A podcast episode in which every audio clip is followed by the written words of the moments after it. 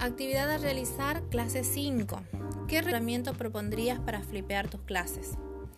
La herramienta que a mí me gusta mucho usar es el video. Por supuesto que no es la única herramienta, pero les paso a explicar por qué me inclino más hacia ella. Antes que nada, el video debe ser sencillo, breve, de buena calidad eh, de contenido y de audio. Y hay canales como YouTube, que es el que considero que es el más utilizado, y otros sitios que nos proporcionan contenido audiovisual específico o en los cuales podemos alojar nuestros propios videos.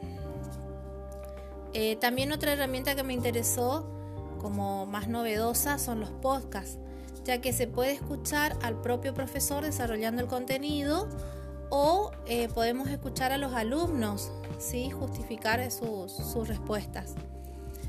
Eh, se puede transmitir este contenido a través de entornos virtuales de aprendizaje, como por ejemplo la plataforma Moodle, o si la institución tuviera alguna plataforma. O también utilizando redes sociales como Facebook, Instagram, Twitter, etc.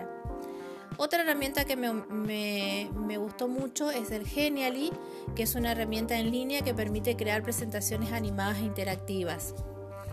Es importante que el contenido vaya acompañado de diferentes herramientas didácticas que le permitan al estudiante interactuar con él y saber qué es lo que tiene que mirar, leer o escuchar y con qué fin.